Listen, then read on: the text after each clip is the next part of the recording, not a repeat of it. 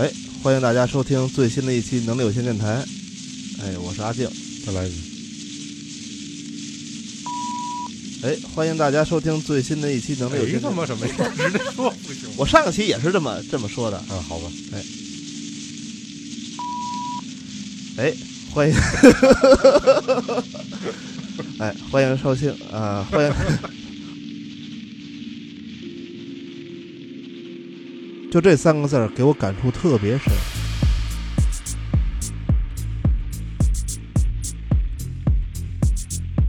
没有什么事情是感同身受的，因为你不是他。为什么他会说出这三个字儿？就是还是爱他的呗。那个歌手现在站在在他们眼里，我对你好的方式就是打你骂你。灯光从后面司法的精神鉴定一般应该都是六个月起步。不知道他今天会不会紧张？啊，你不理我啊，我教育你，你不理我多大岁数我都能教育你。他歌声听起来。那里边就有看死刑犯的，就全是死刑犯的桶。死不了的反正都光二三四五六七，这一桶全是等死的。等于这一晚上六条人命全都命丧于他的刀口之下。加群加群加群，快快输入老崔的全拼零四八八，我们在这里等你哦。大家好，欢迎收听能力有限电台的新一期节目，我是老崔。大家好，我是阿酱。看来很不高兴。来，旁边呢？大家好，我是阿涛。嗯，今天我们请来一位特别美丽的小姐姐，我们是不是得隆重鼓个掌啊？来，呱唧呱唧。呱唧呱唧。谢谢谢谢，大家好，我是秋婉。上麦克风，我发现也往下深沉了一下，就不是都得拿着，是吧？都得拿着。你这这这就跟那走红毯似的，嗯没有说谁走红毯蹦着就上去了，都得拿着点，端着点劲儿，是吧？哎，对，哎得端着。那多喝两口，咱们一会儿就蹦起来。好嘞，今天想给大家介绍了一个《古今异闻录》的系列的第二集，啊，是我们金的那部分，主要今天来介绍这个案件。阿静，这个案件的名字是不是先跟大家说一下？嗯，我一说出来呢，大家肯定就是都有所耳闻对？有所耳闻。基本上就是，如果你十十几年前吧，十一二年前，嗯，刑事案件关注过刑事案件，或者你看过《法制进行时》，对，看过一些普法节目，我觉得家里有老人可能都能说说。对咱们今天要介绍的就是大兴灭门惨案。嗯呃，秋婉小姐姐她从事的这个工作跟这个行业，嗯因为我本身我们公司就是做心理咨询的，所以会接触很多这种无论是情感也好，嗯还是家庭，还是个人成长，嗯我们都会接触很多这样的案例，去给人家做分析、做提升、做调解，就大概是这样。我听秋婉的声音，我都觉得挺治愈的，从耳机里面听出来。我觉得这也是一神圣的职业。嗯我感觉我的病都好了。大兴的这个灭门惨案，第一个，我觉得大家从案情的角度来说，可能都知道，但是这个事儿背后的人性层面，其实可以聊的东西是非常非常多的。嗯，对对，我们先把这个案件整个的原委先介绍一下吧。好的，好的。呃，这个案件呢，发生在这个二零零九年，北京大兴天宫院这个地区，当时发现的是这个家里边有一家六口在家中被害，嗯最小的年龄不到两岁，嗯也是触目惊心，嗯因为这是一家的人被害，嗯整个这一家人都被灭门了，惊动了北京警方。北京警方是组织了这个专案组进行了调查跟抓捕。嗯二十八号下午，在这个三亚警方的这个协助下啊，在三亚河西路的这个某休闲会所，将这个犯罪嫌疑人李磊抓获。令人难以置信的就是，刚才咱们提到这个犯罪嫌疑人李磊，他就是这一家的男主人，他是一家之主，哦是他杀了这一家六口，然后逃到三亚，最后被缉拿归案。所以就是说，他给他们自己家人全杀了。对对对，所以说这个事儿呢，当时在这个全中国吧，引起了非常大的反响。到底是为什么发生了这种事儿，而且是又这么残忍的，能把自己的孩子也是死在自己的刀下，嗯这个是人无法理解的。嗯首先发现这个事儿，从头到尾的过程很短。嗯咱们在这个老崔拿过来的这个卷卷宗当中，还有一个咱们侧面在这个社会上很多媒体反映的这个信息当中啊，是的，提取到了而且我们拿到了这个庭审的原声，我们拿到了。对嗯一会儿咱们在这个节目中会穿插的播放一下。对，从现在开始呢，把这个事情还原一下，嗯这个事情到底是怎么发生的？是从什么时候、什么原因触发的这个导火点，让这一家人命丧刀口？首先来呢，还原一下这个案情事发的这个经过。咱们来到案发的当天的晚上，看看到底发生了什么。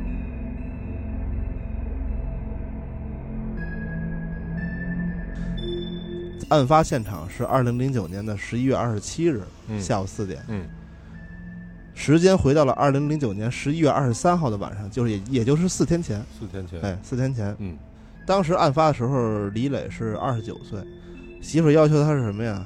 别喝了，别他妈玩了，说那个晚上十点之前必须回家。李磊当时的那个精神状态特别不好，他特别烦。没一会儿呢，等于他媳妇又催了他一遍，说你赶紧回家吧。李李磊记得往家走那时候是晚上十点，到了家以后呢，李磊他们家有李磊他媳妇儿王美玲，还有他的妹妹李灿，还有他的父母，还有他两个儿子，他们都住在一起。回了家以后呢，父母跟儿子都睡觉了，躺在屋里边想歇一会儿，就放松一下自己心情。这时候门开了，他媳妇儿进来了。他媳妇儿进来就说呀：“这一天到晚的也见不着人，说那晚上还回来那么晚，类似的那种就夫妻唠叨几句吧，这这种。”埋怨他，对，比较埋怨他。他本来就心烦，躺在床上呢，气儿还没消呢。因为王美玲啊是做这个安利这个直销的，做的比较高，算是总代吧这块儿。他每月都有任务，当时就跟那个李磊说说这个我这月任务又没完成，说那个你给我五万块钱，就基本上就是完成不了任务了，都是拿自己家里钱往里贴过。哎，李磊当时本来就烦，他媳妇也跟他说这话呀，他就更烦了。可能起身啊，起身他就说他跟他媳妇就吵起来了。当时也是情绪达到了一个崩溃的临界点吧。他媳妇又说了几句，他从他书包里边掏出了一把尖刀，当时就把他媳妇给扎死了。他在这个屋里边坐了几分钟，想起来了，家里还有别人，他又去他妹妹他们那屋。那时候他妹妹是在上大学，他妹妹跟那个男朋友在这个网上聊天儿也是二话没说，直接把他妹妹也扎死了。他父亲听见了，父亲等于听着声过来以后呢，进了屋，父亲刚进屋，他又把他闻讯赶来这父亲也给杀死了。父亲死了以后，母亲也赶过来了，顺势他也把他母亲也给杀死了。杀死完了以后，他在这个床上就哭了好久。突然间，他想起来了，说这个因为孩子跟父母睡在一个屋，两岁的不到两岁的孩子跟六岁的那个孩子，大儿子和小儿子，他想到了，说我杀一个也是杀，我把这么多人都杀死了，我也活不了了。这俩孩子我要活不了，这俩孩子以后也没人管了，也过不了好日子了。索索性顺势，这俩孩子他进了屋，也拿刀给杀死了，等于这一晚上六条人命，全都命丧于他的刀口之下。那老爷子说，我亲戚说结婚，让我开着车拉他们去。我折腾一天，感觉着心情特烦，特郁特郁闷。我们这吃着饭，吃了饭，然后给我打一电话，媳妇儿，说你这十点之前必须回家。感觉就是特别不平衡。家里边所有钱都是我挣的，为什么每天老限制我这自由？干干这干那的，几点回家？钱嘛，就是说他让我要我钱，说嗯要那个五万吧，就是做安利，安利因为这事儿，他每个月他得完成一定业业绩，他卖不完，他没那么大能力，你知道吗？没没那么大能力，然后那个就得就得自己那个买，每个月我都得，然后给他，比如说缺个四五万五六万的，然后我就拿自己钱往上补呀。就是来气呼呼的，躺床上我都把那气儿拔出来，血就给他杀了。他把他妹妹杀死以后，他的妹妹当时正在跟她的男朋友聊天儿聊半截儿，这个人就这个人不说话了哎，不说话了，不说话了。完了以后呢，她男朋友开始打她那个妹妹的手机打电话，当时也没有人接，没有人接。到了到了第二天，然后也是联系不上。慢慢过了这几天，因为咱们说了嘛，这个发现案发现场跟那个案发时间是相差四天的，所以说当这几天呢，她男朋友一直在找她这个女朋友，在找她妹妹。后来她男朋友通过一些别的方式了，找到了这个李磊的婶婶，找这个她妹妹的婶婶。当时通过她婶婶说：“你能不能帮我找一下？”她婶婶当时是通过电话呢，先是联系的李磊的父亲，联系了李磊的母亲。就是基本上家里亲戚嘛，可能都能联系上。当时在通过亲戚之间在联系的时候，发现亲戚也联系不上了，他的父母也联系不上了。这个时候，在二十七号的时候，他周边的别的亲戚才才感觉到这个事儿不对劲了，找这个开锁公司去他们家了，想把锁开开。他们家是楼层也不高，从窗户进了他们家，在这个窗户外边的时候就能看见。家里边地板上就已经躺着几个人了。报了警以后，警察来了，清点这家里边一共就有六具尸体，他的父母、他的妹妹、他媳妇儿，还有这两个孩子，一共就这么多。那你说这李磊等于跟他媳妇儿关系不太好，对吧？李磊这个人，他是土生土长的北京人，嗯，大兴天宫院那块的人，嗯，从小基本上就没有离开过天宫院，嗯，哎，小时候呢，李磊比较淘。就比较喜欢那个淘气呀、打架呀、闹事儿啊，但是学习还是中等。中学呢只上了两年学，然后就等于就自动放弃学，就辍学了。为什么呀？就可能就是比较淘吧，比较淘，不爱上了，就还是不爱学习。对，就不爱学习吧，可能不好这个，也不是家里供不起哈，有可能。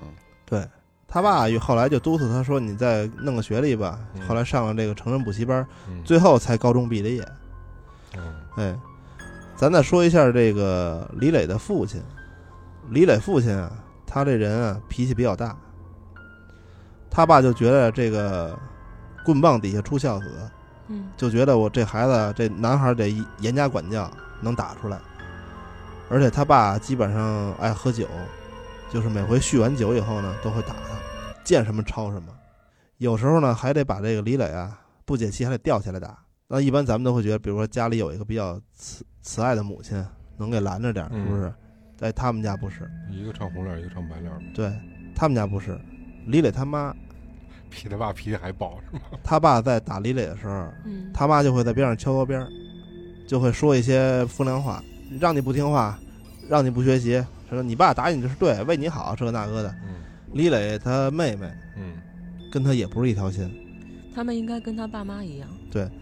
他妹跟他妈一样，也是敲锣边有时候啊，没什么事儿啊，还得给李磊扎一针儿，告个状扎一针儿，就告诉他爸妈说的我哥又怎么怎么着，如何如何了。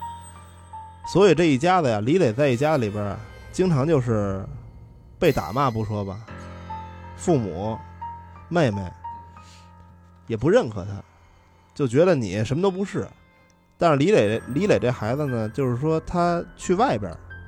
其实，在外人眼里啊，就他还是一个就是比较会来事儿，比较能干活，然后脑子呢也还行，就是社会这面走的比较开，所以李磊打工这块呢，混的还行。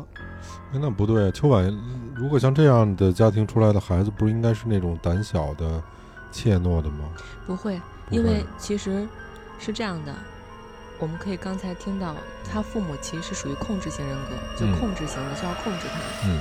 他呢，就是从小在打骂当中成长起来的。他是属于讨好型的，嗯，就是说我为了不挨打、不挨骂，我一定要把这个事情做到最好。所以这样的人走到社会当中，反而他会更吃香，就是在社会上会铺得更开一点，因为他会把所有的事情都想得特别精细，为了避免我不出错，所以在别人看来他就非常非常好。嗯，那刚才小阿静介绍了一些他们家的主要人物。那我就有一点不明白，为什么这一家子人，你说你爸你妈是这样的，他妹妹也针对他，好像，因为他们是在一个环境之下呀，就这其实是一个很明显的原生家庭问题。嗯，原生家庭的话，就是说我我们家我爸妈就是我的原生家庭，就我自己身处这个环境，嗯，就我在这个环境里面，我的爸妈是什么样，我能学到的东西就是什么样，他妹妹学到就从他妈身上学到的，因为他不会。用别的方式跟别人相处，因为他见到的，他从一开始有认知的时候，嗯就是他爸妈那个样子，所以说他就哦，就应该是这个样子的，所以说他也就会变成这个样子。可是我印象中好像一般都是老大是闺女嗯，会受欺负，然后小儿子会比较得宠啊，像阿静说的扎针儿啊，像刚才父母这头儿欺负大姐这个，他们家好像还挺真是挺特别的。对，李磊跟他的奶奶特别好，嗯。哦，他是非常心疼他奶奶，他奶隔辈儿亲呗，对他奶奶也特别疼他。嗯。他说过，他杀别的人是不后悔的。嗯。咱们转回来，他其实小时候八岁之前是跟他奶奶一块儿长大的，因为老人嘛就比较溺爱孩子，嗯。就是可能会管的比较松。那时候李磊小时候呢，比如说犯过什么大错啊什么的，犯过什么就是比较严重的错误，老人也不会说，也是惯着宠着，啊，我小时候就跟我奶奶一块儿长大，嗯，然后呢也是惯着宠着，是什么呀？是李磊他爸老李，嗯。老李这块呢，就觉得有点看不下去了，觉得说这个孩子跟你这个奶奶在一块儿，确实也是娇生惯养，嗯。不像个不像个男孩样儿，因为老北京的他有点就是这不是个爷们儿，嗯。知道吧？老李等于是八岁的时候，把这个李磊啊从他奶奶家接回来了，就接回自己家住来了，嗯对他就是严加管教了。严加管教不不说吧，喝喝完了酒还会打骂，这就产生了一个反差，就是李磊本来啊应该是那种比较顽皮、比较开朗、比较活泼这么一那么一个性格，在这几年之中，形成了一个什么呀？他突然间经历这个反差，他就变得这个性格变得内向，变得自负，变得这个比较固执了。就这是一个特别重要，这就是冷水到热水这么一激你，嗯你有可能会有一个就是逆向的这么一个变化，所以我觉得这也奠定了他日后一个不不太好的这么一个性格等于这么一个。把年轻那点积怨，突然间一步入社会了，就包裹起来了，嗯完全没有地方释放了。啊，咱们说了，李磊外出打工了，嗯打工的时候呢表现不错，十七岁，两千年初吧，呃，一个月能挣到三千多块钱，哦，那还不错，，对，就还是比较高的。可以，呃，他在外边打工呢，差不多打了一年工，嗯打了一年工就回家了。回家的时候呢，他妈他爸都哭花了，尤其是他爸。嗯你说他爸原来这么打他，这么看不上他，嗯，他爸看他回了家以后，他爸都快哭背过气去了。那在的时候干嘛那么打他？这个其实就跟我们说，我举个简单的例子，嗯，你要减肥，嗯，你怎么知道的？包括其实刚才讲的，说他爸为啥之前打他，我们可以往前推，嗯。他爷爷肯定也是这么对他爸的，哦，啊，一辈儿传一辈儿，家族传统，对，他他他不会别的方法，就教着对因为孩子就是打，因为他我学到的，我学来的，我习得的就是这样一种方式，嗯。就跟我们现在好多人说，哎，你必须要高考，你必须要怎么怎么样，嗯因为所有人都觉得你只有高考才有出路，嗯，他是根深蒂固的。对他其实也是我想对你好，但是在他们眼里，我对你好的方式就是打你骂你，嗯因为在他自己的一个心里，就是他爷爷就这样对他爸，他爸就哦，他是在对我好，他爸他爸不是就一直坚信棍棒底下出孝对子。吗？，可能太过了，下意识的反应对啊，对，我太嗯。过了，我稍微放松一下，反正你回来了就好了，后面再说嘛。习惯化生活在一个环境当中，你所习惯那个生活当中的人，他还是会遵从这个习惯。嗯他改变了一时，他改变不了一世。他父母等于过了一段时间，还是对他这个打骂，又回来了，对，又回来，又变成这样了。他就觉得那个时候就觉得，他脱离不了这种生活了，嗯对他反抗不了的，因为他从小就是被控制的。因为你你从小是被控制的，你父母从小控制你十几年了，你心里有这个想法，但是你自己是做不到的。对这个，我可以举一个非常简单的例子，比如说一个人被拐了，嗯他嗯跑，他嗯跑了之后就打他，他跑一次打一次，跑一次打一次，那下回他就你就明目张胆的放他，他也不敢跑了。就变成非条件反射了，知道吧？这不就跟那猴子那试验似的吗？都是就是这样是吧，对，也其实像那个巴甫洛夫的狗嘛，嗯嗯，嗯，哎呦，他在家跟在社会上是双面人。对别人看他做事又很有方法，嗯是一个很好的人，嗯是因为他从小就已经我一定要小心翼翼的去把这个事情做好。嗯嗯，我才能得到认可，他为了获得这个认可，嗯但是他在父母的眼里就是垃圾，嗯一无是处。但是他已经养成这种习惯了，以及对别人的时候，我也是小心翼翼，我要把这事情做得非常好，啊而且别人都是用善意来看他的。我不知道你经历了什么，我就觉得哦，你这样做很好，很棒，你真的好厉害。嗯，他就会觉得哦，我被认可了，他就会很喜悦我怎。么觉得咱们这辈儿的小孩儿都是缺少认可呀？也不是啊，你被认可过吗？就是很少。我你家里人说你做的不错，支持你做什么什么没有没有，咱们这个岁数人很少，我可能就到咱们当父母我妈才有这种意识。没有，我也挺缺少这个的。对，因为如果你嗯就从小不被认可的话，嗯那你会是一个很自卑的人。我觉得我们骨子里都有点自卑可能。对。这个，但是但是比如说八零后的人，好像家长都是五五十年代的人，他们没有这个意识去认可你，很少有，因为毕竟是知识分子，知识分子很少，他们可能也不是被认可的那一代。没有，他们可能会认可你，但是从嘴里说出来的话，反倒是让你觉得我没有被认可。但他还他还说的挺好听，说我其实不是想让你骄傲，想让你更好。对，比如说我有出口，嗯，我把这些东西释放掉了，对，哎，我就会可能觉得我可以继续生活，我可以不留什么阴影在这个这个心里边。你像比如说像像像老崔为什么会爆发？为什么会他可以自我消化。对老崔可能就没消化，他可能就是 他可不是真的，他可能就是憋在心里边。其实当时，当时你父亲去世的时候，你是你多大？三十二吧，对你想想，那个时候他已经成年过很久了。其实老崔在社会上的阅历，当时已经是挺深的了，因为他接触的人跟事儿比我们都深都深一点儿。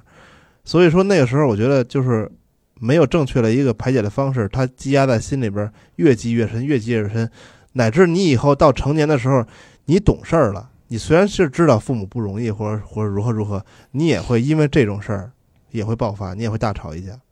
我觉得这就是出口的问题，是个人的问题。对，而且还有一点就是，可能你的年纪在增长，你的阅历在增长，嗯但是你内心可能还是不成熟的，你还是一个孩子。嗯那那那那，比如说像，比如像你刚才说的，年龄会增长，阅历会增长，那其实怨恨也是会增长的。不一定非得增长嘛，怨恨。怨恨不一定就是有，比如说像这个，他其实不是说，可能很多人会会报复社会啊或什么之类的，但其实不是，他不是报复，嗯、他是爆发。爆发。对，嗯就是我常年累积太久了，我没有办法把我自己抽离出来，我没有办法去解决这个事情，我就只能爆发，就是不在沉默中爆发，嗯就在沉默中死亡嘛。嗯，那也就是说还不定是谁呢，就这次就是让他们家人赶上了。对咱们拉回来，咱们嗯接着说这个李磊的事儿。嗯咱们说说这个李磊，成年以后他这个步入社会了，他都从事过什么行业？哦在什么行业涉及过？嗯他开过美发店，开过这个商贸公司，嗯哎，开过这个足疗店，开过饭店，他还做过这个典当行。嗯生意最好的时候，他是每一条的业务线都在赚钱，就没有没有亏钱的地方。事业有成的人呢？对，事业非常非常有成。呃，零七年、零八年那个时候，那李李磊最多的时候，每个月收入能有十来万，哇，那很高了。嗯十来万。你像零七、零八年那时候，人均高收入的应该是在三千块钱左右，一般都挣一千多块钱，不到两千块钱，他一个月能挣十来万。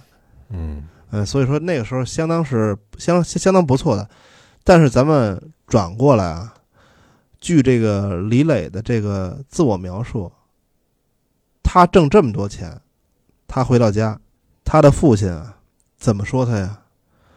说你就是一个捞偏门的，没出息，呃还是不认可呗。对，还是不认可。你虽然是挣挣挣挣这么多钱了，咱老北京有句话叫捞偏门的，捞偏门的是什么呀？就是不挣正经的钱，你挣的不是正经的钱，你挣这么多钱，你也是没出息，知道吗？不成器的这么一玩意儿。所以李磊当时的描述就是说，我挣这么多钱，家里钱都是我挣的，我还是没有得到认可，还是不行，怎么都不行。我是觉得像我们这一代人吧，如果咱们以十年为一个跨度的话，嗯，我觉得好多人在李磊身上都能找到自己的影子。肯定会有。嗯，我听好多，我都觉得有时候跟我爸或者我妈说我的是一样的。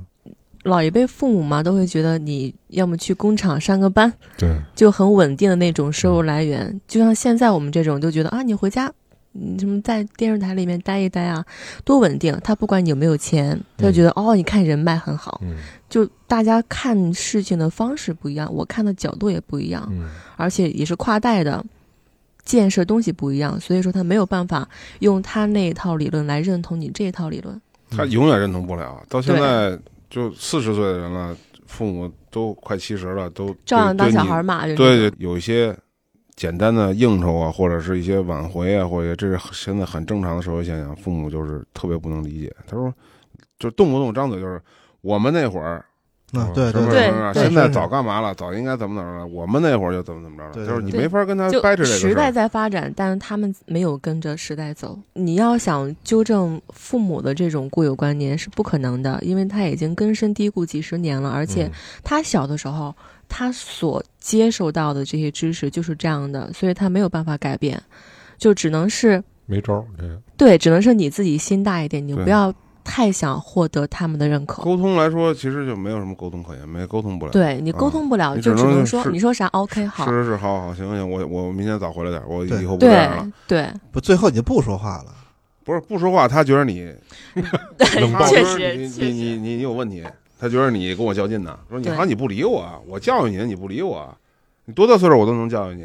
他就他有有时候有这样，他就包括就你说这个李磊的父亲，对于他来说，就是我可能十七岁之前，或者你从你辍学那会儿开始，我就觉得你不行，你一嗯，无是处了，你这辈子注定就这样了，就印在我脑子里了。说我跟外边人可能都说我这儿子早就辍学了，干什么什么不行，就对对他的不认可，可能就是很小就开始了。但是反而来说，李磊在外边，你就你说做这么多生意这么多钱，他觉得自己挺行的，对挺行的。我回家你们应该对我转变，起码好点儿。我觉得除了搁他们家那标准觉得不行，搁其他标准都觉得还可以了，那肯定的呀，是吧？因为你出去谋生去，那金钱是一个，因为李磊那个时候，咱们刚才说过啊，他开过这个美发店，哎，开美发店的时候，他认识了他现在这个妻子，叫王美玲。嗯，那时候王美玲是这个理发店的学徒，然后哎，长得也还行。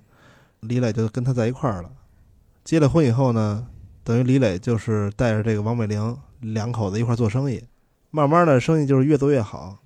他对李磊这块呢，就是猜忌比较多，总是会限制他，比如说你晚上必须必须几点回家，你必须如何如何如何。李磊呢，等于是本身从小就是一个这么一个被控制的人，又娶了这么一个强势的媳妇儿，哎，这个事儿我觉得也挺逗的。我我看到的我的朋友们有很多嗯。自，己找的媳妇儿跟妈特像，找啊。找老公跟爸特像，对啊，嗯，这是很正常。但是找的跟妈或者跟爸特别像的，他往往还不太就是原生家庭也没有那么幸福，他不不不是很喜欢他妈或者他爸那种类型，就是因为他习惯，嗯。他习惯他爸他妈那样的相处模式，就嗯。在那个类型里面他是舒服的。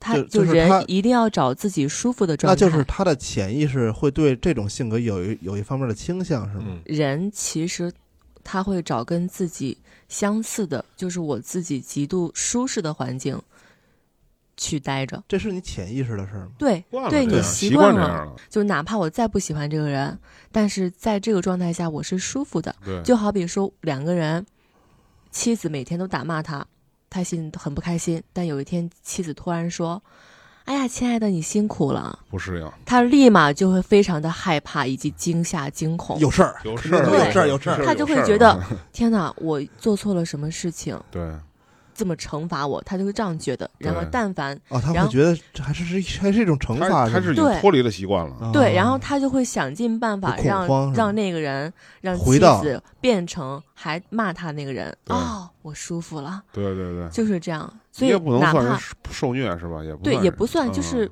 之前一直是这样一个舒适环境。嗯我现在是你一改变，我不舒服了。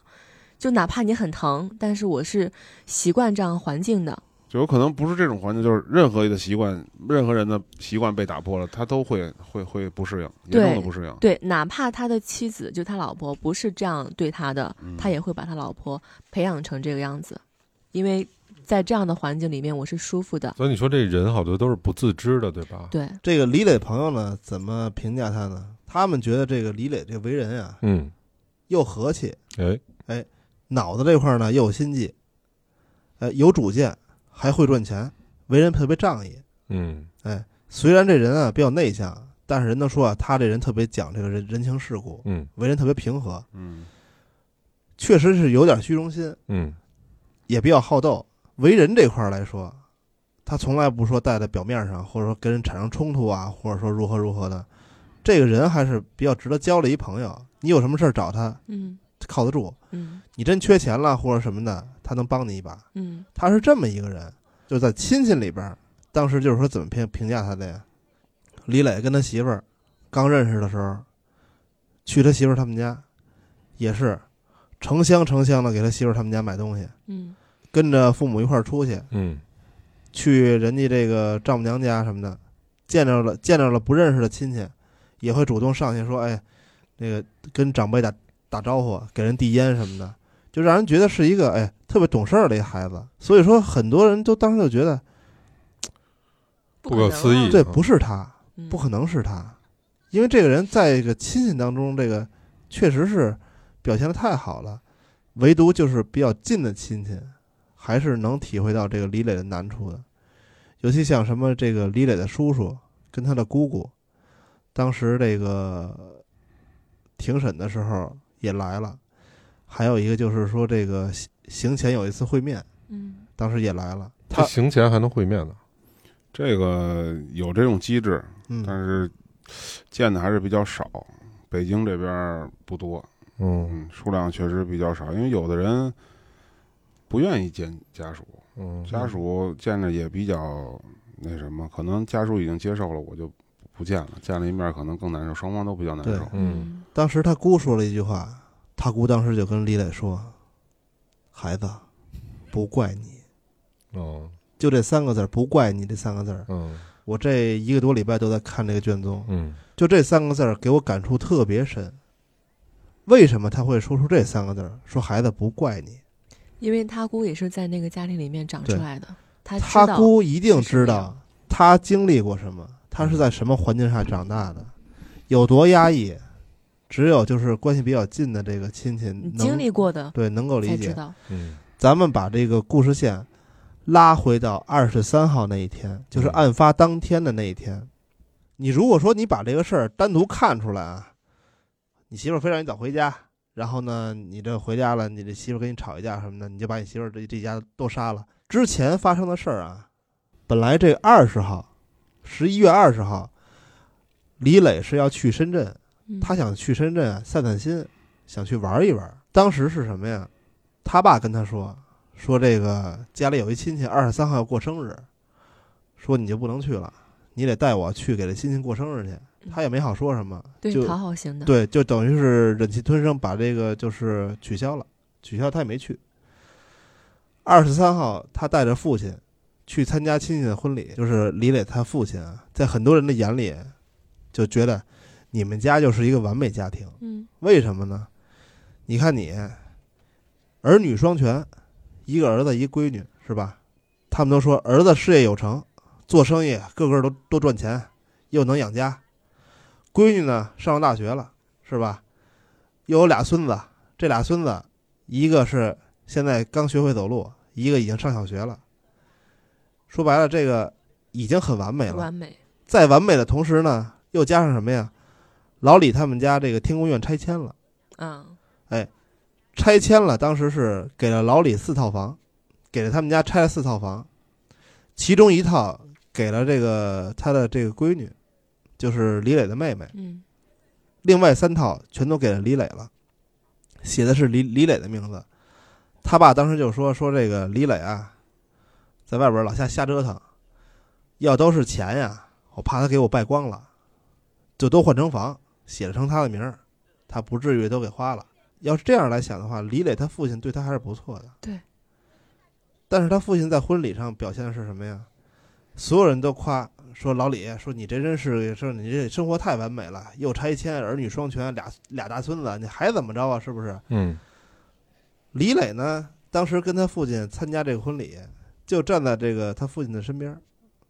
当李磊听到这个别人称称之为他的家庭为完美家庭的时候，李磊的内心是嗤之以鼻的，就觉得什么他妈完美家庭啊？说那是你们没有生活在这个环境之内。在那一天的婚礼上，李磊的父亲对李磊是使唤来使唤去，使唤来使唤去，而且当着外人还是没有认可他。就是人家都说，你看你家人多好啊，又会来事儿，又递烟什么的，这这是婚这参加这婚礼，他还给忙前忙后的，嗯，外面特好，对外面特别好。老李当时没有认可，就当着所有人亲戚的说他什么都不是，所以李磊那天特别烦。中午参加完婚礼，晚上呢，李磊就回到了自己这个自己开的这个饭店，找了几个哥们儿，在自己开这个饭店喝点酒。那个酒过三巡以后，这个情绪确实是也是酝酿的比较烦躁。媳妇儿又打电话催他说：“你十点之前必须回来。”本身这白天就没过舒服，晚上说喝点酒散散心，媳妇儿又催着你十点之前必须回去。回去以后又跟你说这安利的这个任务没完成吧，这个那个的什么的，他的心情一下就被激起来了，他才掏出了那个书包里那把刀，痛下杀手。他书包里那把刀，经他自己供述，他那把刀已经买了一年多了，一直是搁在这个书包里边。据他自己供述啊，他原来就有一个想法，我要杀了你们。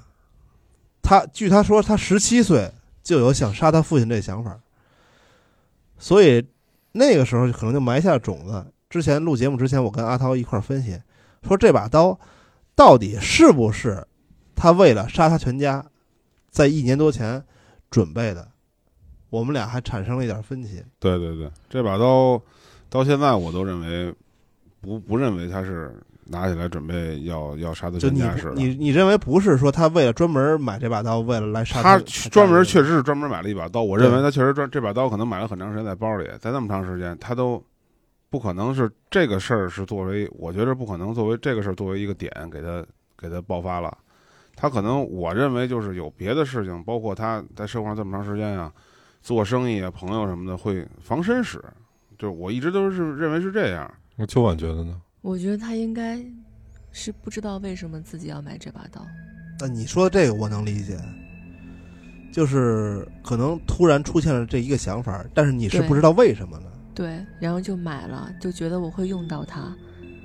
那他会不会觉着我有这把刀会安慰一下我自己？对于我这么紧张的心情有可以啊是吧？我有了它之后有，安全感，对我会有安全感。我想，比如说我想做一些什么事情，我可能直接拿出来了。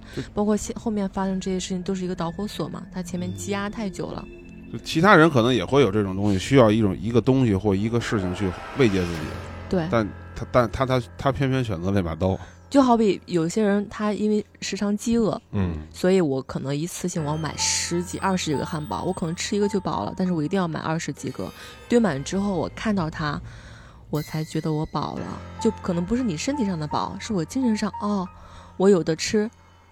那也是李磊，李磊准备了一把刀，如果换成我呢，我会准备一瓶酒。要换成你呢，老崔？我一直从小的愿望就是把家里的冰箱填满喽。就每次我一开冰箱，我就觉得应该它满满当当的那样。你还是走，你还是走吃这块儿的。那你会不会觉得，可是我小时候不不亏罪啊、就比如说你把这冰箱填满了，你然后你拿走了一样吃的，你会不会及时就给它填满了？会不会有没有那种强迫症那种有一点那种感觉，不不会，有有缺乏安全感了？我到现在有一毛病，就是我们家冰箱越买越大，就是从那个单开门的到双开门的到三开门的，现在到那种巨大的对开门。你小时候是不是有想吃的东西没有吃上，或者没给你买上什么之类的那种？你肯定是这个岁数都有吧？我小的时候吧，我是到现在他们知道，因为我好多东西不吃。嗯，嗯，就是那个 别说了，别说了。我告诉你啊，就是凡是这个东西啊，正经部位的肉，嗯他吃嗯，猪头肉，吃猪脸，他不不行，受不了，疯了，看看着就疯了，就跑出去了。然后那个 就是是有什么阴影吗？不是，然后那个吃那猪尾巴，嗯猪蹄儿，哎，我们吃那个熏猪尾，嗯，哎，熏猪蹄儿，这也不行，看完了跑了，疯了，呃出去出去叫唤去了，跑了，报警去了。难以置信，怎么会有人吃这种东西？是，然后真的就不行了，就差点跟为这事跟我们掰了。然后，当时我们就觉得是不是让让猪让猪踹过去，知道吧？然后没有，肯定肯定是小时候你可能不记得了，或什么之类，经历过类似于跟他相关的事情，所以你在看到他之后，你就会下意识有那种，呃，反，就是要把别人推，要把他推出去那种反应。你要对，我因为刚才我说我说跟这个李磊有一段经历有点类似跟老人，关系好，跟老人关系好，然后我奶奶给我带大的，大差不多八九岁吧。我奶奶不吃肉，嗯，然后我是一个大家庭长大的，就是我我父母不常在我身边，所以大家庭一块聚会的时候，比如说吃鱼啊，嗯。我自己不会摘啊，嗯我奶奶又不吃啊，嗯我就一直我就看到，比如我哥他们吃，然后我自己不会摘，我就不吃。啊，嗯，那对，所以这就是为什么你的冰箱会越来越大，所以这哦这也是原生家庭的原因是吧？就是你从小的一个缺失。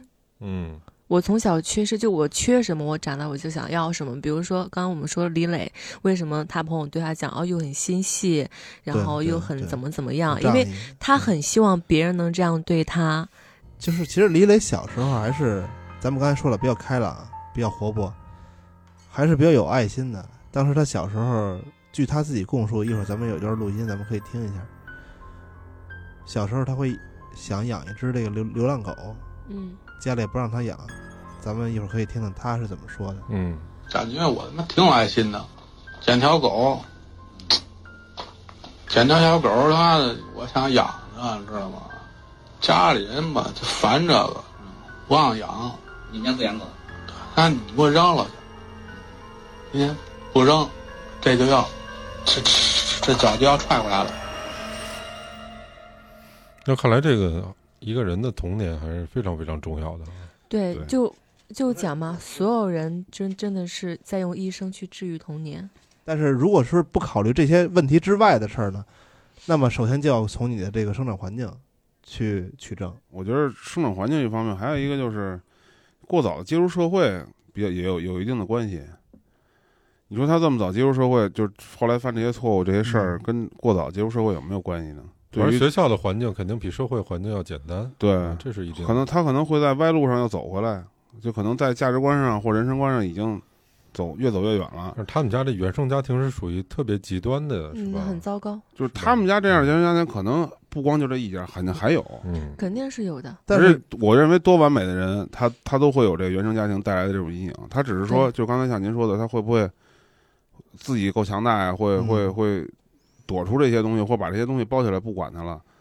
但是你说每个人的童年都没有这些东西吗？可能肯定有都有。。你就对，像像李磊，他其实是嗯有在想办法从当中脱离出来，比如说他，嗯、离家出走呀，然后去外面工作啊，他其实都在想办法去脱离出来，但是他没有办法。案情当中啊，哪怕是他这个案发的前几天，他都是想找出口去排解一下自己的心情的。对对，因为咱们我刚才说了，十一月二十号他已经订好了去深圳的机票，他想去深圳散散散散心。哦，当时预审的时候，李磊是这么说的，就是说，如果我二十号能够去了深圳散心了，我要真去了散散心，不会有这样可能的事情了。可能回来就没事儿了，对可能回来我不会有这么激激动的情绪，但是往往就是好多事儿都是事儿赶事儿，对，所有这些事儿压在一起了。这个激情犯罪，咱们这怎么定义呢？就是没有什么预谋啊，没有什么恩怨呀、就突然间急了，对自己急了，就急了，就就是急了。哦他这应该算激情杀人，因为他这个，你像除了仇杀呀、情杀呀，都不不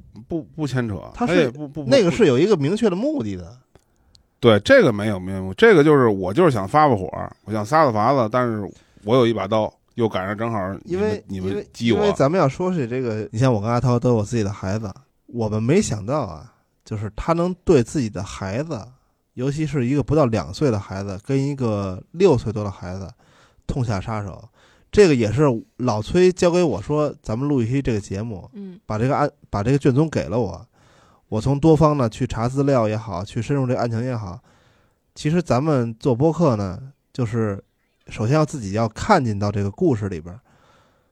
作为一个父亲，我看到这个故事里边以后，我看到这一段，尤其是孩子这一块儿，我是百分之一万接接受不了的，因为我当时网上查资料，呃，当时网上有这个死者的照片，嗯、有一些这个卷宗的照片已经被公布了。呃，大人这块儿来说呢，因为咱们这个经历的这个社会阅历比较多了，还能稍微扛一扛。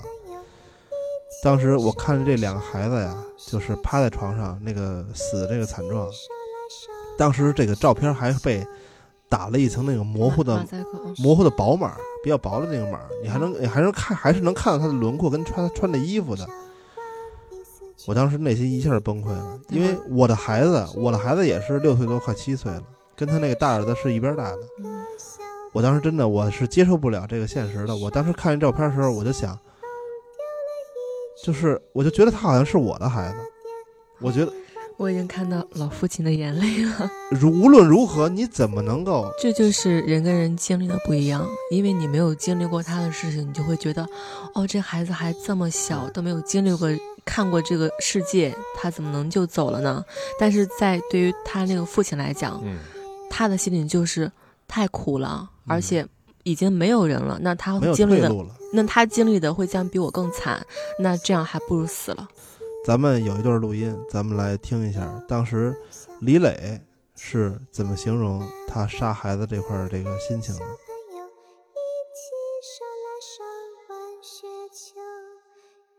当初这送来的孩儿的时候吧，脑袋就一片空白了，就是就是杀红了眼了，记不住。闭着眼，你不忍心看着你自己的孩子出来了躺在那儿，你哐哐哐，你给人玩几刀，你就不忍心看到那儿，反正这俩眼一闭就这么着了。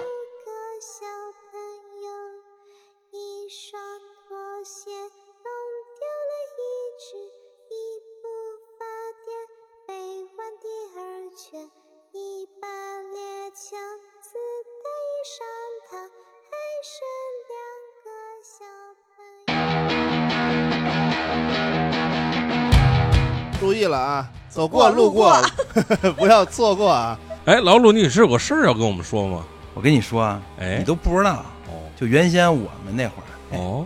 真的哦，跟你说你也不懂。嗨，老鲁啊，你是不是想说九十万物的答案这个帆布包呢？哎，是 我就是要说我们新出的周边，这哎个，帆布包是，呃，有我们特别受欢迎的一期节目《九十万物的答案》哎。哎，这个 title 来做成了一个文化的一个帆布包，如果你是个瘦瘦的小姑娘、哎小伙子，哎。比较文艺。你艺。背上这个就非常的文艺，就是宽宽大大 oversize，嗯。大小适中。你装个电脑啊、平板啊，装下你那些出门要用的各种零碎儿，没有任何问题。我们的这个选材，大家也都是这个心知肚明。根据我们第一次做这个文化衫文化 T 恤的时候，选用的材料都是非常好的。这次帆布包的这个品质也是杠杠的，啊，金拉有金拽，金洗有金踹，金铺有金盖。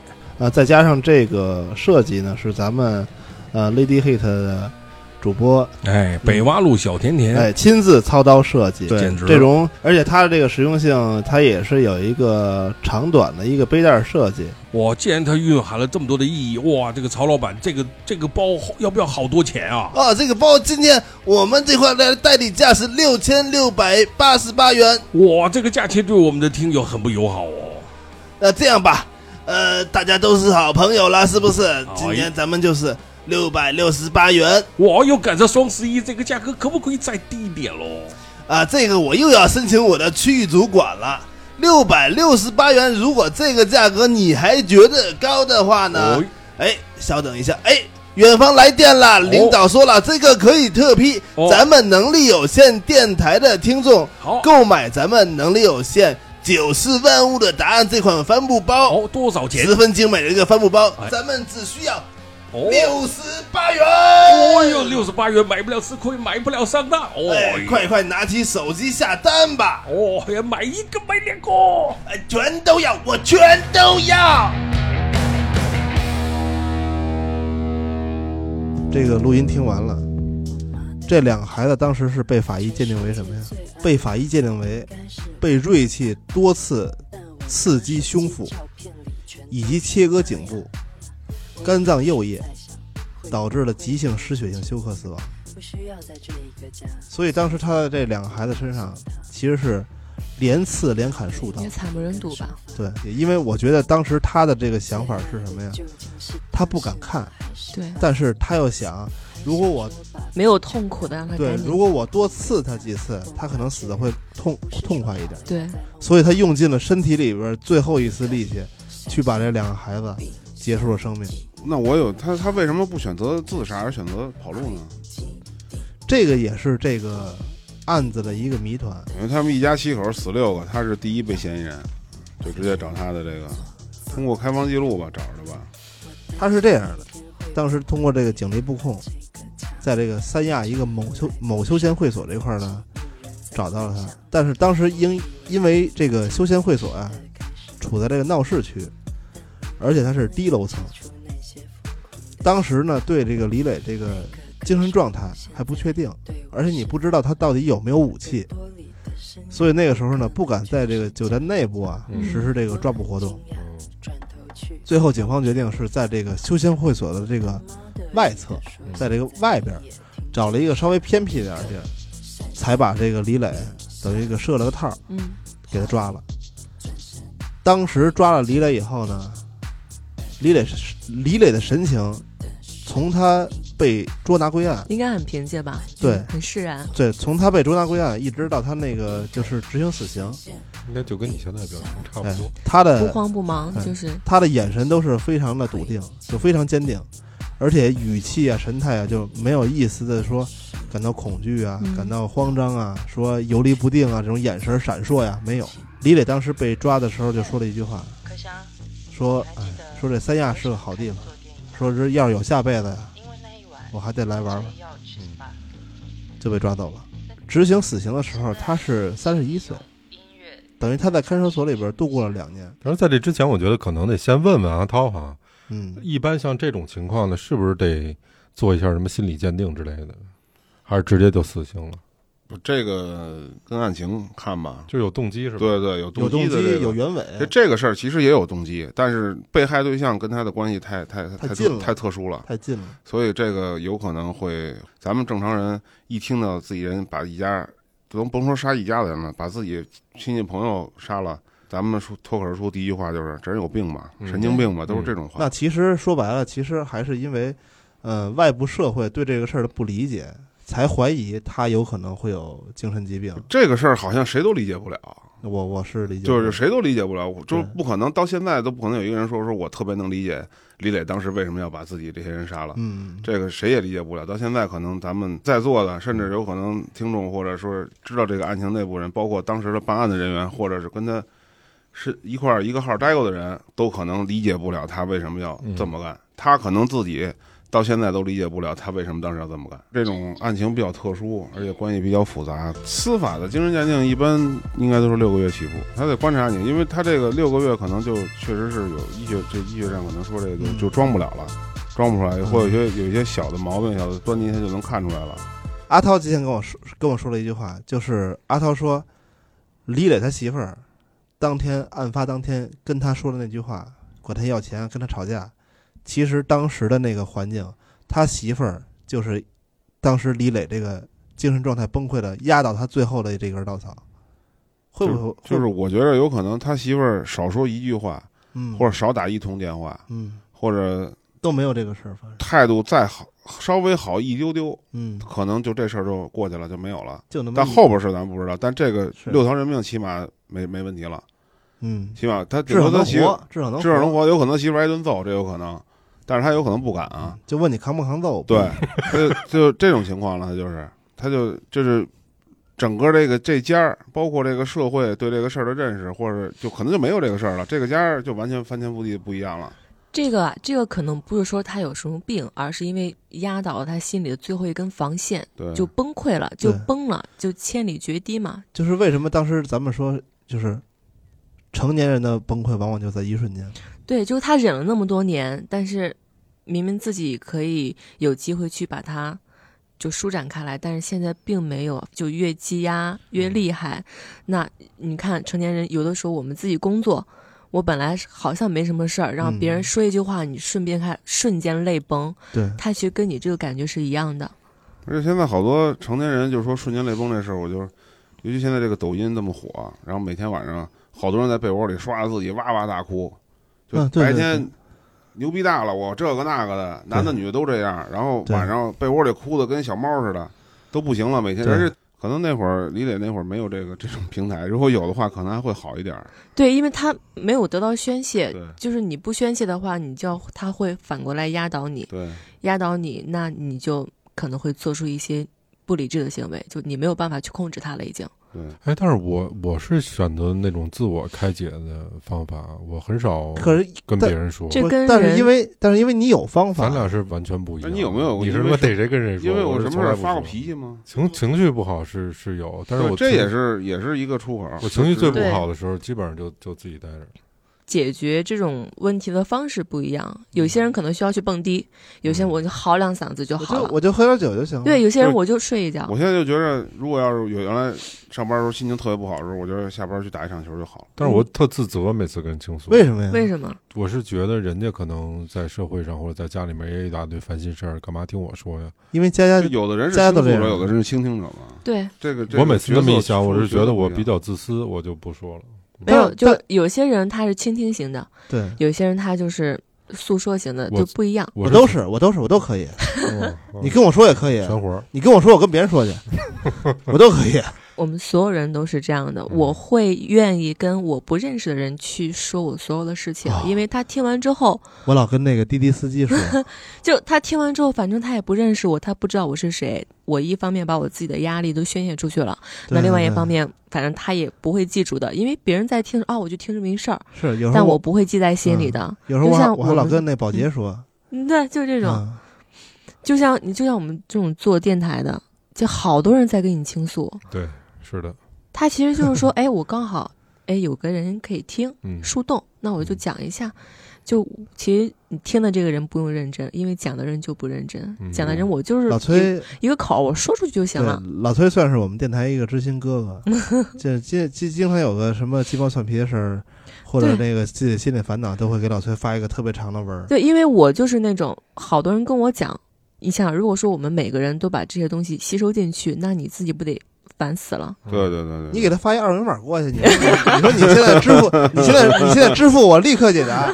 你要办个五九九的 VIP，我当时我是跟你视频聊跟聊天，我觉得李磊好像他在他在外边虽然生意这么成功，好像也不是太太他应该没有什么知心的人，对他不会去跟他他这个场面事儿做的太满了，任任任何的不过酒局啊饭局啊，他没有真正的朋友，酒局饭局可能都是你高兴，嗯，哎我也高兴，但实际上我回家想得到一些安慰啊，或者是认可。对认可，完全没有。对他要在外面做到一个很高大的形象，让别人看我很我很好，因为他现在缺这个，所以他要拼命的去但是他做出来。回家要求也很少，其实就需要一点点，但是一点都没有。对我安，你就你给我一个安慰，给我一个拥抱，可能对对对就好了。但是这个家庭里面是不可能的，对，哎一点没有我现。在只能无止的压榨。我现在想想，我真的太幸福了。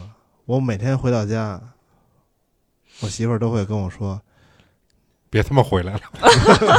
你怎么又回来了？：“没没没有，我每天每天干完活其实挺累的，回到家有时候挺晚的了。我媳妇儿就会说说那个今儿累了吧？说那个挺辛苦的，赶紧洗澡睡睡觉吧什么的。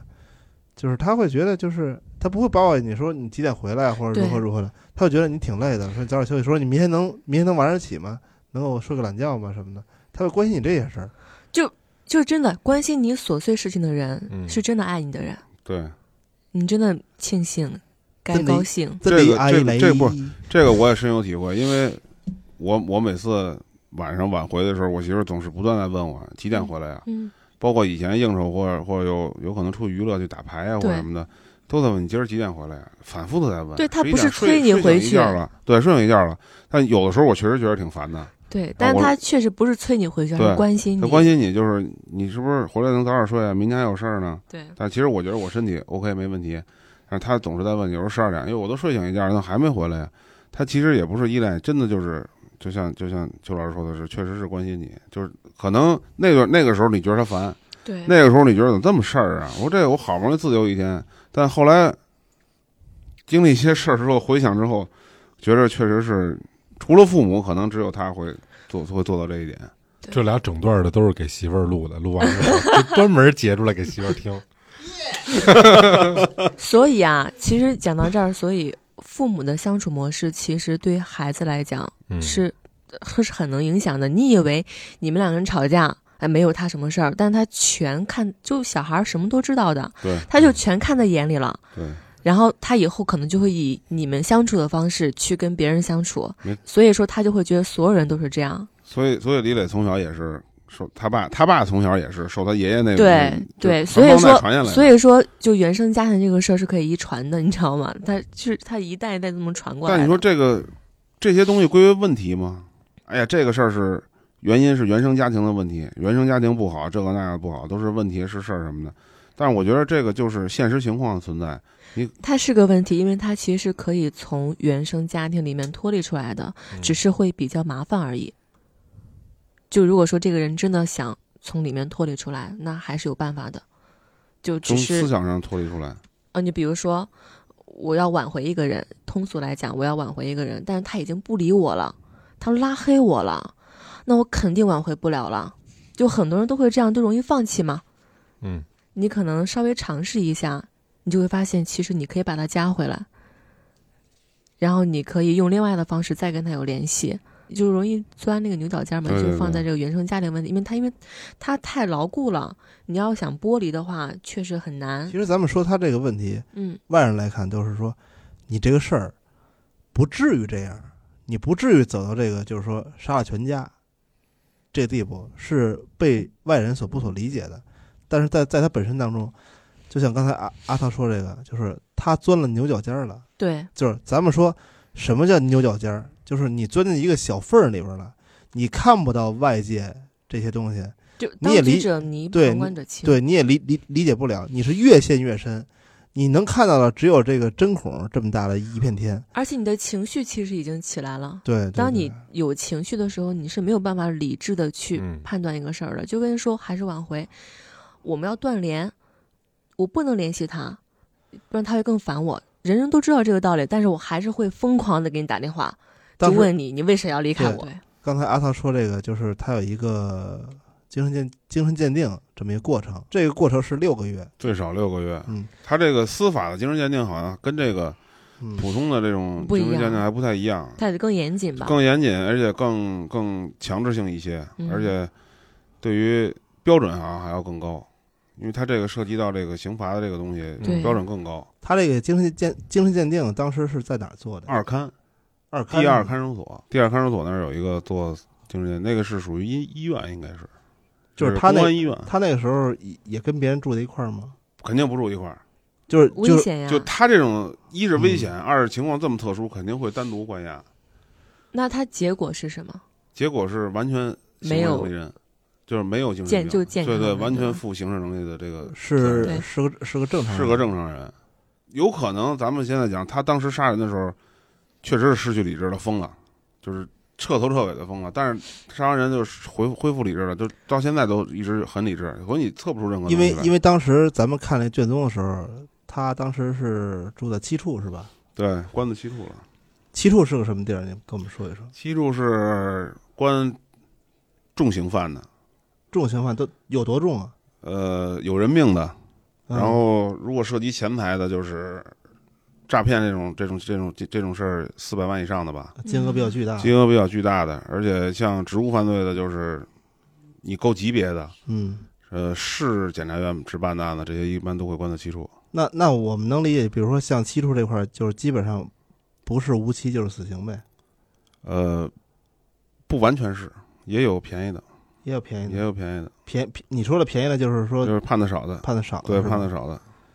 零九年一呃一直到了一一年啊执行完，到了一一年，他等于是在里边度过了两年的时光，不到两年时间，他这嗯确实挺短的。零九年的十月十月被逮的吧，对对被抓的，然后十一年的九月就已经执行完了，他是这都高院都合回来了。我看我看他这个卷宗里边是有一个是他除了精神鉴定，他还有一个是财产的划分，嗯，因为当时是由他的岳父岳母对。提出了诉讼，他这段时间一年十个月的时间，对于死刑犯来说，嗯我认为就我了解的时间是比较快的，嗯。就比他最轻的、比他的死的人少的，嗯，甚至其他的合下来的，一般都得我我听说的都得两年多，两年多，甚至还有三四年的。就是从取证到审理到赔偿到最后定性，甚至有嗯已经判了死缓，嗯然后最后高院又驳回，变无期，变无期这种的，我听说的都有等了三年的。死缓跟无期有什么不一样？死缓是死刑缓期两年执行，无就是期你还要是无期徒死刑。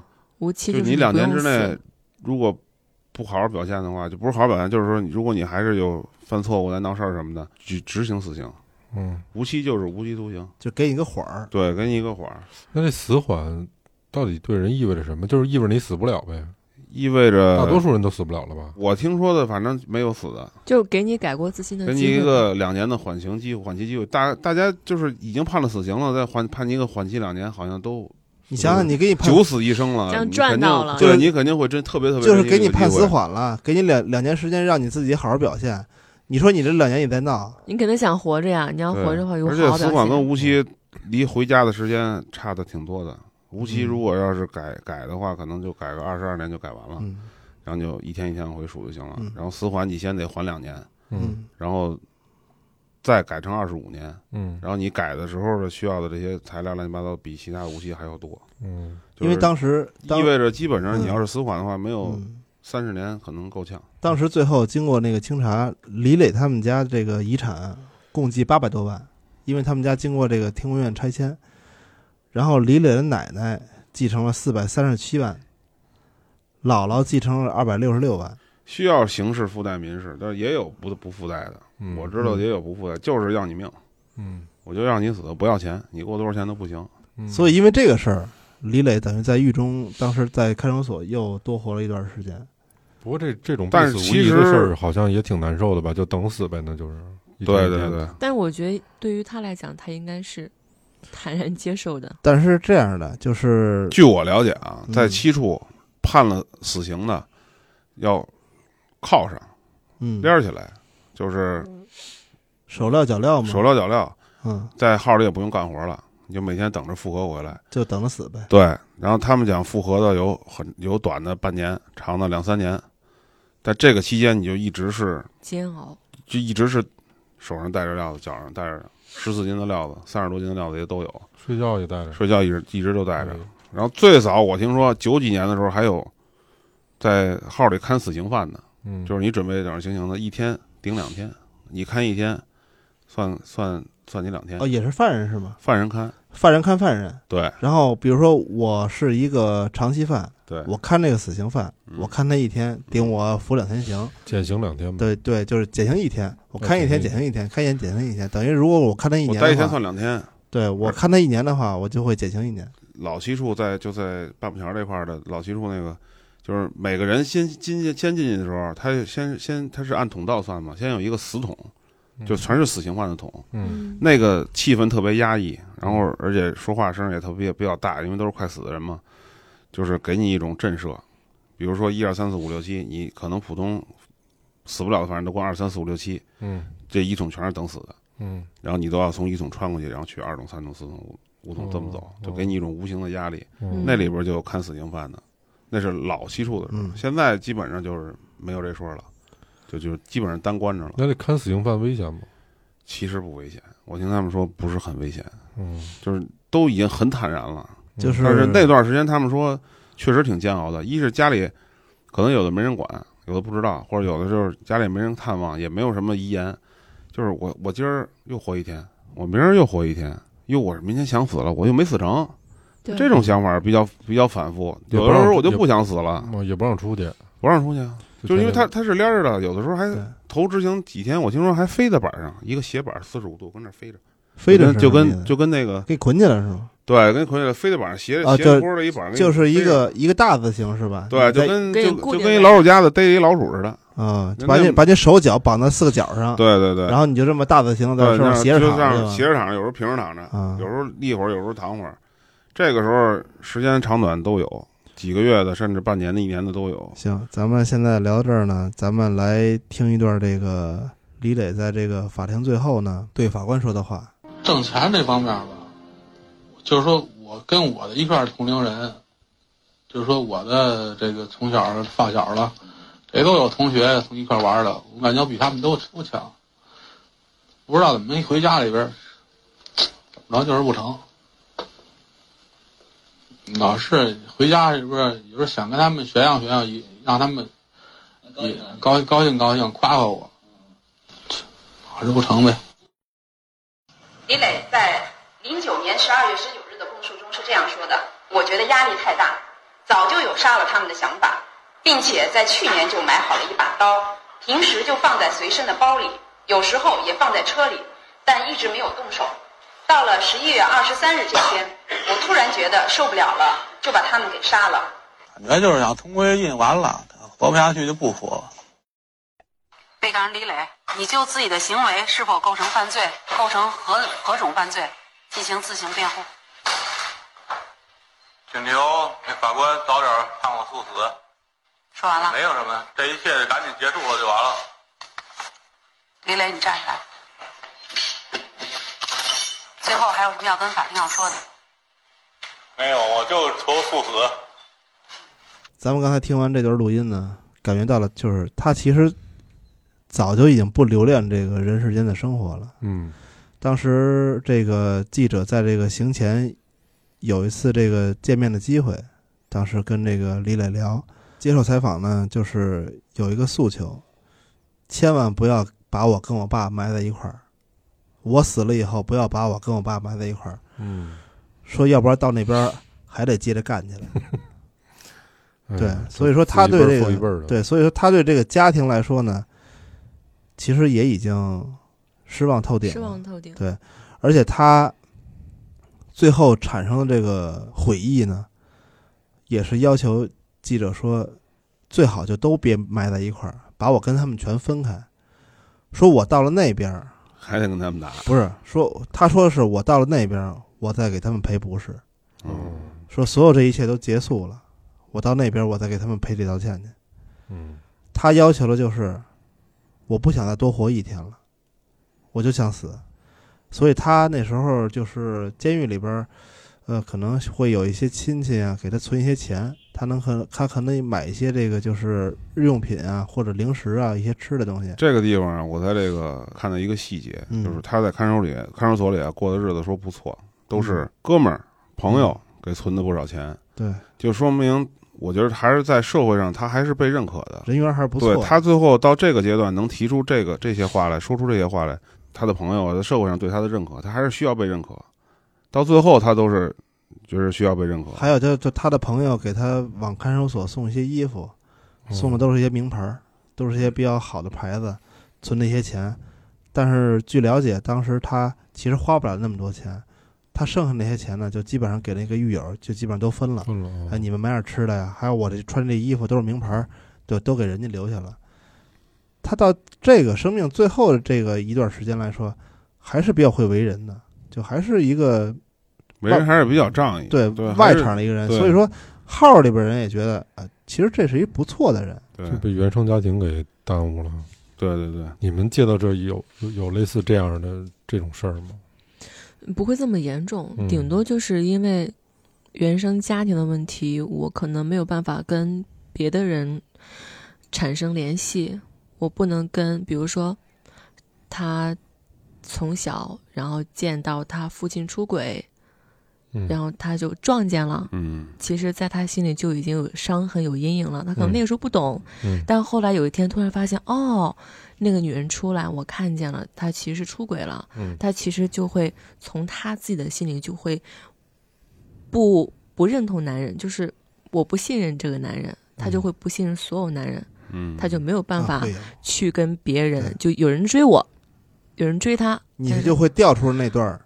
对，他就觉得啊、这个不值得信任，我不能跟他在一起，所以说有这样的影响。所以说有有的女人就会说说男人都不是好东西，对，嗯，其实是因为他看到他父亲也好，或他什么人也好，给嗯。他是这样一这样一种印象，他就会把所有人都归到这一类。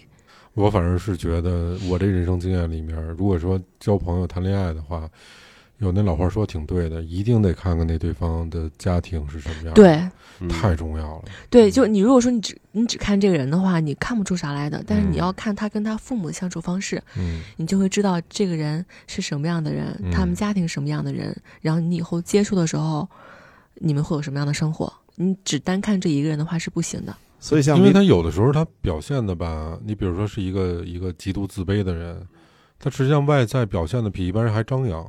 对，我就是我就认识过这样的，就是因为他缺少这个东西，嗯所以说我要虚张声势，对对对然后让别人以为好多人越标榜什么，他越没什么。对他他确实是这样。我就是我就是这样的人。嗯老崔有时候老说我说说你干嘛非把自己弄成一个特别悲情的人？我说我没有啊。咱们聊回来，如果要是他有精神的问题，就司法鉴定了，这个是什么一什么？哦，那就不一样了，那就相当不一样保了。条命吧，保条命吧，就肯定死不了了，是吗？呃不一定肯定死不了。就是我觉得现在看来，他这个社会舆论啊，包括包括对这个整个的社会的影响啊，可能难逃一死。因为他因为他上升到一个一个层面了，就是说句，我可可能不该说啊，就可能他造成的影响，就是怎么鉴定你也是正常人，嗯，就是我鉴定不出来你是精神病，就是你都疯了，脑袋撞墙了，恨不得哪儿都啃哪儿都撞了，都给你鉴定是正常人。有时候道德上和社会上要求你必须去死，它会影响周围所有人，会引起恐慌的。你就比如说，就像之前韩国那个溯源案嘛，嗯。哦，对，你看所有人都说为什么他还要出来，嗯，其他人就是我哪怕碰不到，我也会害怕，对，我就没有办法正常的生活了。对，因为很有可能会有人如法炮制这个对事儿。对司法来说，对法律上来说，可能也是一种挑战。如果真的没死，鉴定出来了，那我那我可能就是杀仨人，说那六个都没死，我为什么你要给我判死刑了？也我也精神有问题我也去那什么。他也就他也就这个东西就是必须要按顶格来办你。所以李磊这个最后终审是执行死刑，一一年当时是执行了死刑。咱们说这个执行死刑，一一年那会儿这个执行死刑大概是一个北京应该已经开始实行注射了吧？注射零九年，零九年开始就是有文儿要是，应该北京嗯，是就是从就是就是从李磊发案的那年零九年开始，七处是建了这个最早的这个行刑室，包括关刑的这些东西都有。阿涛能给我们讲一下，比如说这个枪决跟这个注射这块儿，大概都是一个什么流程吗？这个枪决我还真没经历过，因为我确实岁数不大，没经历过。但注射这个 你经历过，你也不能坐这儿跟我说话了。不是没听说过，没听说过这个注射这个也是听有内部人士说，反正也是比较严肃的一个事儿。嗯对于因为毕竟大家还是对生命，虽然是法律判你死刑，但是对生命还是比较尊重的。嗯，而且这个会有一些这个措施，就是可能对行刑人来说可能会有一些保护措施。我听说可能有有那个原来武警去枪决的时候，他们会有，就是比如说你今天去行刑了一个人，会会会有很长时间的心理治疗，有心理压力对，有好多人打完仗会得什么，就像 PDSP 什么？还是就是应激性啊什么障碍那个，对，嗯应激性障性障碍。他他这个这个注射这个也是分，比如说一二三针，第一针是第一针推进去之后，就是你只是属于睡了睡的轻睡状态，然后后边行刑人你并不知道自己的这个这一针是否是要人命、啊就是要人命的这一针行。刑人不知道自己拿的是否是是哪一针对，其实就是客观来说，对你一个安慰，就是你要告诉自己，不是你，对，不是我，我没杀人我没杀人，我没杀人对，我是干的这份工作，我没杀人。哦但实际上有可能你这人就确实就是，嗯，这个对于客观来说，对于他来说是安慰，因为这种东西你毕竟得有人干这个，他避免不了。之前我说他为什么没有什么自首啊，而是直接去三亚之类的，嗯嗯，当中其实可能会有一点，因为他以就本身他把这些所有事情全部干完之后，他内心是一种解脱，就是我可以生死看淡了，就把这事儿解决了。嗯就就就好比说我们完成了一件事情之后，我要嗯去庆祝也好，去干嘛也好对，他其实他，我当时为什么说他应肯定是没有什么。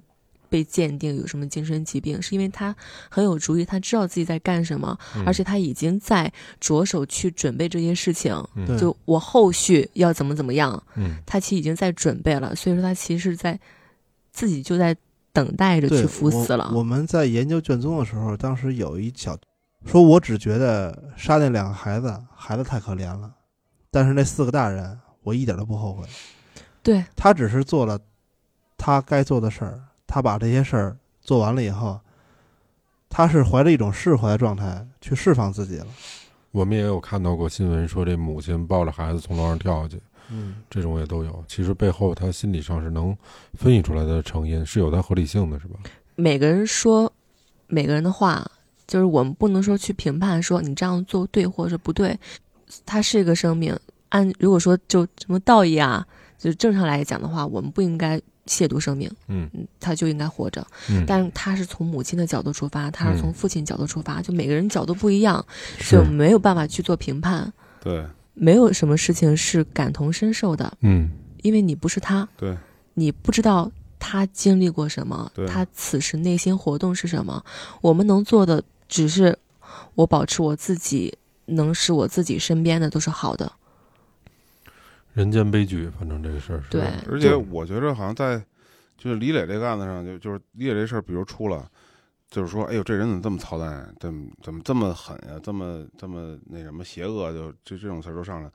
但是如果就像刚才邱老师说的似的，一个母亲抱着孩子从楼上跳下去了，大家都会说这家怎么给这俩人给这母亲逼成这样了？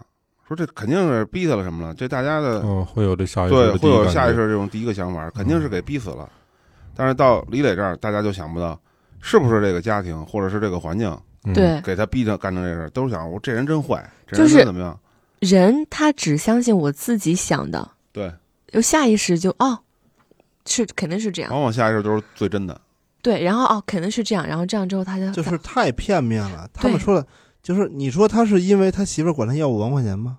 不可肯定能吧？肯定不是。它只是导火索，对，都是积压一件一件积压来的，所以说其实真的是要告诉我们所有人，一定要好好的去去学会相处，然后去学会经营，然后不要，把你们自己的这种情绪，觉得小孩不懂，但其实会影响他一生的。通过这个事儿，就是大家聊这么深，没有孩子的，希望把自己的这些困难找出来、亮出来，去解决它。有孩子的，除了要解决这些问题，还要规避一下，不要带给孩子。对对去对这个摆正小孩的心态，对对对，对去摆正小孩的心态，摆正父母的心态。至少不要当着孩子的面儿。就你要做一个好的榜样，对，他去小孩当父母的更有一。份责任，除了除了不给自己家庭造成伤害，让自己造成伤害这样，而且还要教育孩子以后不走自己的老路，起码不能说完美吧，起码少一些童年的家长对孩子的影响。都说快快乐乐最好，其实挺难做到。那我觉得在这案件里面，可能多多少少呢也会影射出来我们身边或者我们自己的一些影子，就像刚才阿静说的，或者就像邱老师说的那样。对，希望每个人可以真的静下心来想一想，嗯为也为自己想一想，怎么嗯样去给自己情绪找出口。希望大家都有一个美满的生活吧，这是我们节目的对各位的一个祝愿。那么在最后呢，就是虽然事情已经过去这么多年了，我仍然希望在这个李磊行刑之前，他能做一个梦，那是他生命的最后一夜。我希望他能做一个很好的梦，梦到他的父亲，哎，认可他了。他的母亲呢，一桌子很丰盛的菜。媳妇儿呢，跟他说说你回来辛苦了。他抱了一下媳妇儿，他闻到了媳妇儿身上还是原来他们在一起开理发店的时候那种洗发水的香味儿，那是他们感情的见证。他能看到他的孩子学会了走路，看到他的大儿子戴上了红领巾，朝他走来说：“爸爸，我今天考了一百分。”那个时候，我觉得，在他行刑前的那一天，如果能做这么一个梦，我觉得他能到一个非常美的这个彼岸去，而不是亲手在几个月之之前毁了这个家庭。他在行刑前的那个时候，他是悔恨吗？是愤怒吗？但是这些，只有在那个世界的李磊才能找到答案。所以说，善恶到头终有报，人间正道是沧桑。好了，这就是今天我们的节目。